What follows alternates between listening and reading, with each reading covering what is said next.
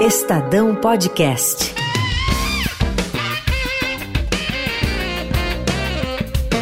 Olá, eu sou Paloma Cotes. E eu, Ana Paula Niederauer. E você acompanha as informações mais importantes sobre vestibulares com a gente aqui no podcast Se Liga no Vestibular. A gente já falou sobre o Enem em dois episódios e já fez um programa sobre a primeira fase da Unicamp. Ouve lá no Spotify ou no seu tocador favorito e se liga nas dicas. Hoje nós vamos falar sobre o vestibular da Unesp. Por isso, entrevistamos o coordenador do Etapa, Marcelo Fonseca, o professor Augusto Silva, de Geografia do Anglo, o professor de Português do Etapa, Eric José Palas, a professora de Geografia do Objetivo, Vera Lúcia da Costa Antunes, a pró-reitora da Unesp, Gladys Massini Cagliari, e a médica Helena Rachul. A primeira fase acontece no dia 15 de novembro e a segunda fase está marcada para os dias 15 e 16 de dezembro, um domingo e uma segunda-feira. Hoje a gente vai focar na primeira fase. Se liga e vem com a gente. Se liga no vestibular. A prova que acontece no dia 15 de novembro tem 90 questões de múltipla escolha, com cinco alternativas de resposta cada uma. São 30 questões para cada uma das seguintes áreas: linguagens e códigos, que envolvem língua portuguesa e literatura, inglês, educação física e artes. Ciências humanas, em que são cobrados conteúdos de história, geografia, filosofia e sociologia.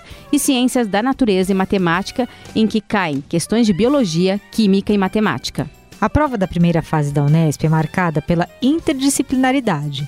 Quem explica como isso aparece nos testes é o Marcelo Fonseca, coordenador da etapa. A Unesp, o ano passado, ela fez uma coisa diferente na, na, na primeira fase dela. Não sei se ela vai repetir, mas uma quantidade razoável de questões é, é, foi de fato é, interdisciplinar. Inclusive foi um exame muito bonito, muito, muito bem feito, que deve ter dado bastante trabalho para ser montado. Ela, ela fez isso de fato, em uma quantidade significativa de questões. Não foram é, três, quatro, tá? Coisa da ordem de quase 20 questões, onde você é, é, envolvia um, mais de uma disciplina. O que, que aparece, por exemplo? Ah, olha, eu, eu, eu defino uma questão interdisciplinar, tá? aquela questão onde um, um professor de uma determinada matéria não consegue resolver sozinho.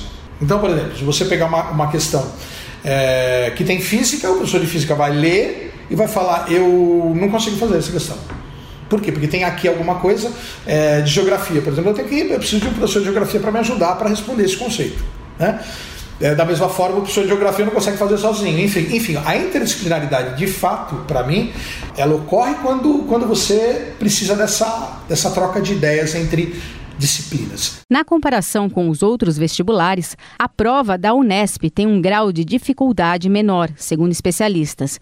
Mas aí é preciso ficar atento, porque qualquer erro pode comprometer o seu avanço para a segunda fase. Quem fala sobre isso é o professor Augusto, de Geografia do Anglo. Unesp é uma prova que tem também essa singularidade da Unicamp, mas eu acho que é com um tom um pouquinho menor. Ou seja, eles também têm esse, essa preocupação com os conceitos, mas eles não pegam em assuntos tão profundos quanto a Unicamp. É uma prova, podemos dizer assim, com um grau de exigência um pouquinho menor. O que não necessariamente é um benefício porque às vezes uma prova que tem um grau de dificuldade um pouco menor, ela vai balizar um pouco por baixo, ou seja, aquele aluno que estudou muito e aquele aluno que estudou bastante, mas nem tanto, eles conseguem ter resultados muito parecidos. Então, acho que no vestibular da, Unesp tem essa singularidade também. É, não é uma prova é, que normalmente causa tanto medo para o bom candidato. A Unesp oferece 7.725 vagas distribuídas por 136 cursos de graduação, localizados em 24 cidades paulistas. Fique de olho no site da VUNESP, que é vunesp.com.br. A lista de aprovados da primeira fase será divulgada no dia 4 de dezembro. O professor de português do Etapa, Eric José Palas, diz que a prova de português da Unesp é mais tradicional. A VUNESP, a Fundação VUNESP, ela faz um vestibular muito clássico. O que, que eu quero dizer com isso? A VUNESP é muito tradicionalista. Então as questões elas vão girar, eles não têm lista de leitura obrigatória. Isso é uma coisa importante, não existe lista de leitura obrigatória. Então a rigor poderia cair qualquer coisa relacionado a, a isso. Mas a VUNESP não faz. né, elucubrações. O que a VUNESP faz é, são textos de autores consagrados e a partir desses textos eu vou cobrar. Posso cobrar história da literatura, posso cobrar conhecimento da obra, conhecimento do enredo, mas nada que seja muito deslocado. O que, que eu quero dizer com isso? Então eu vou pegar um texto e todas as informações elas saem daquele texto. Então, a gramática na, na VUNESP é uma gramática mais tradicional, uma gramática mais convencional, não é uma prova de muita invenção, não. Uhum. Então, eu costumo brincar que a VUNESP é uma prova honesta, justa. Né? Deixa eu explicar o que eu estou chamando de honesta. Ela é uma prova de ensino médio para o ensino médio. Uhum. Então, ela cobra o básico e o fundamental do ensino médio. A professora de Geografia do Objetivo, Vera Lúcia da Costa Antunes, fala sobre o que pode cair de atualidades na prova. A Unesp é semelhante à Enem, é a que mais contextualiza, ela realmente faz como o Enem mesmo, uma problemática para ver se o aluno sai tá, ali com a resolução, que saiba, saiba identificar o que está acontecendo, então, é, para o aluno ver qual é o problema, qual é a solução, qual é o que, que se faz ela é, é, como ela pede o programa do, do, do, vestibular do Estado de São Paulo, mais os PCNs, né? Ela pede desde uma proposta de uma situação de relevo, que ela gosta que é bem tradicional, não fica pensando, vai cair a política do Trump. Não, vai cair aquela questão de relevo, vai cair aquela questão de clima, vai cair aquele problema social, ah, então a parte de humanidades, a parte de geografia humana, vai cair uma questão de urbanização, vai cair o problema, então vamos dizer então, do meio ambiente no Brasil, que está na moda, a Amazônia, que está na moda. Agora, você vai falar, pera, pode cair alguma atualidade, né? O que cai é uma coisa que não é só que aconteceu hoje ah, os falou lá do terremoto, mas terremoto tem sempre. A explicação do terremoto é sempre a mesma.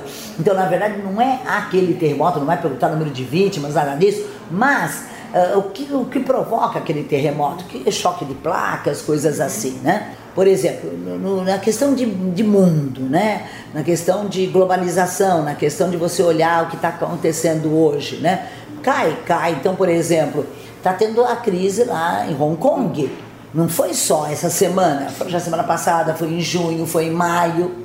Então dá tempo, você perguntou, dá tempo de perguntar? Dá, mas não é de hoje só. Sim. Já houve em 2013, houve em 2017 em Hong Kong, a mesma coisa, a pergunta é a mesma. Querem democracia em Hong Kong. Uhum. E este ano, curiosamente, estamos tendo ó, 70 anos que implantou o socialismo na China, foi em 49 tá? Começou com Mao Tse Tung, depois uhum. mudou bastante com Deng Xiaoping, e agora com Xi Jinping, agora mais ainda ele usando coisas da época do Mao Tse Tung, fechando bem, mas ao mesmo tempo abrindo a economia, não é? Então, eh, a importância de você, de você ver essas evoluções, eh, não o aniversário dos 70 anos, mas ver essas evoluções e pedir evolução não bem os 70 anos, né? Tem muita coisa este ano que tem comemoração Homem à Lua, Homem não sei o quê. Então, muita coisa que dá para perguntar. E o que a Unesp espera dos candidatos? A gente ouviu a pró-reitora da Unesp, Gladys Massini Cagliari. O vestibular da Unesp, na primeira fase, tradicionalmente, ele cobra assim, conteúdos essenciais do ensino médio, mas é, e a, a, nossa prova também é conhecida por cobrar bastante interpretação de texto. Então, esses conteúdos, eles vêm via texto, né? Então, exigem um, que o aluno saiba ler, saiba interpretar texto e que se, eh, se move, movimente bem numa abordagem interdisciplinar, não é? E como que isso aparece nas provas? Basicamente na, na formato das questões, né? E no tipo de pergunta que é formulada, né? Na primeira, isso mais fortemente na segunda fase, mas também já aparece na primeira fase em que as questões são objetivas, né, em termos de múltipla escolha. A pró-reitora também deu dicas importantes para o dia da prova. Para o dia da prova, o que é importante é que o candidato se dirija para o local da prova com bastante antecedência, né, para não ficar à mercê de algum de algum imprevisto, né, e que eh, tente, assim, na medida do possível, se manter calmo, né, e, e, tranquilo, porque os conteúdos que são exigidos na prova são os conteúdos essenciais do ensino médio. Então, são conteúdos com relação aos quais os candidatos já tiveram, né, uma preparação. Né? E, então, o, o crucial né, é manter a calma e se dirigir com bastante antecedência para o local da prova.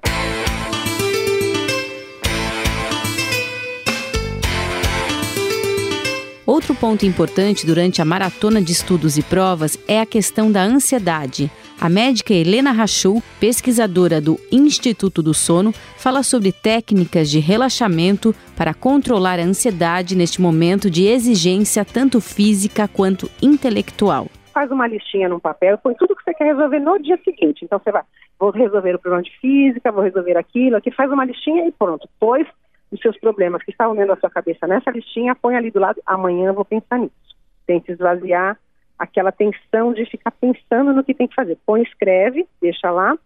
E aí também buscar técnicas que ajudem a ter um, um domínio dessa, dessa, desse relaxamento, né? O yoga é uma, uma técnica que ajuda as pessoas aprendem a respirar, aprendem a fazer exercícios de equilíbrio e tudo mais que auxiliam meditação em exercício físico, mas em algum outro horário, né, não, não de preferência não à noite. Tudo isso são técnicas que vão ajudando a liberar a serotonina, deixar a pessoa mais ativa durante o dia e à noite buscar diminuição da luz, relaxamento e, e principalmente isso, não ficar demandando na cabeça o que vai fazer no dia seguinte. O que está muito estressante, escreve e põe do ladinho ali para pensar nisso amanhã. No dia da prova, a gente aconselha que as pessoas respirem bastante, tenta não ficar muito ansioso, é difícil, né? É fácil falar, é difícil fazer. Nós todos já passamos por isso. Mas pensar que aquilo não é a coisa mais decisiva do momento. Você fez o seu melhor, você vai se desempenhar o que você conseguiu fazer, tem técnicas de respiração, técnicas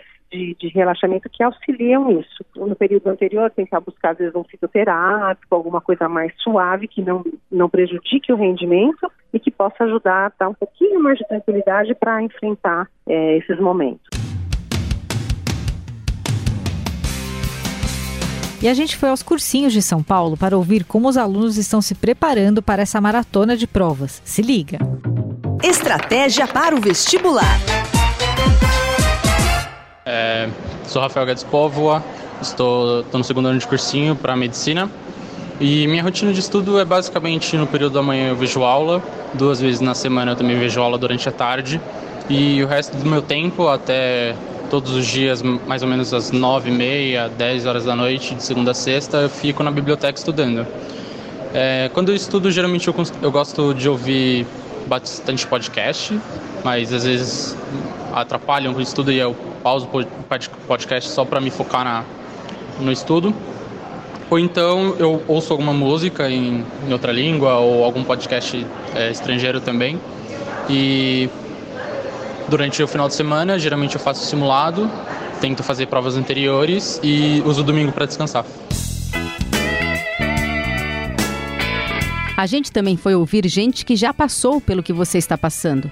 Ex-vestibulandos que hoje estão na faculdade contam aqui no Se Liga no Vestibular como foi a experiência deles. Eu já passei por isso, por isso.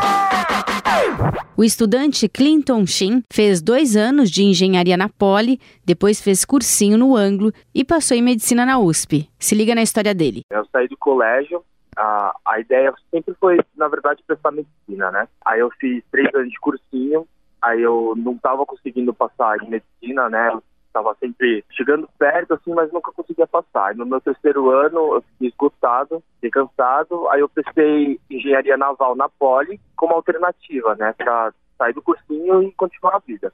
Aí eu passei no vestibular, fui fazer engenharia, fiquei dois anos lá, mas eu vi que não era aquilo que eu gostaria de fazer para o resto da vida. Conversei com meus pais e saí, né?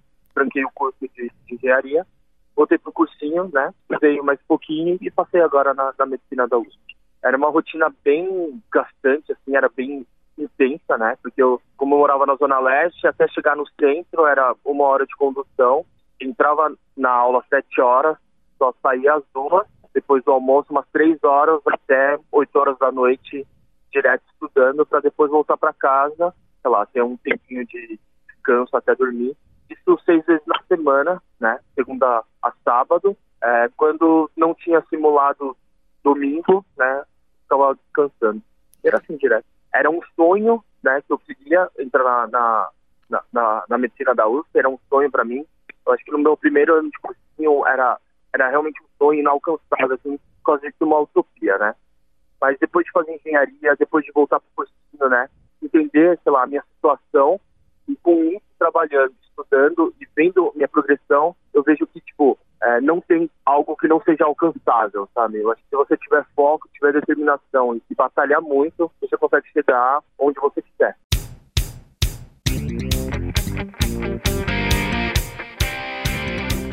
E vamos aos recados importantes para a primeira fase da Unesp. Eles recomendam que o candidato chegue ao local do exame uma hora antes do início da prova. No caso da Unesp, você deve então chegar a uma da tarde. Os portões são fechados às duas da tarde, que é o horário em que começa a prova. A saída do prédio é permitida somente depois de três horas e meia do exame. Assim como os outros vestibulares, é importante saber o que levar. Na prova, você deve usar caneta esferográfica com tinta preta. A Unesp alerta no edital que a eventual utilização de caneta de tinta de outra cor para o preenchimento das respostas pode te prejudicar, uma vez que as marcações poderão não ser detectadas pelo software de reconhecimento da digitalização.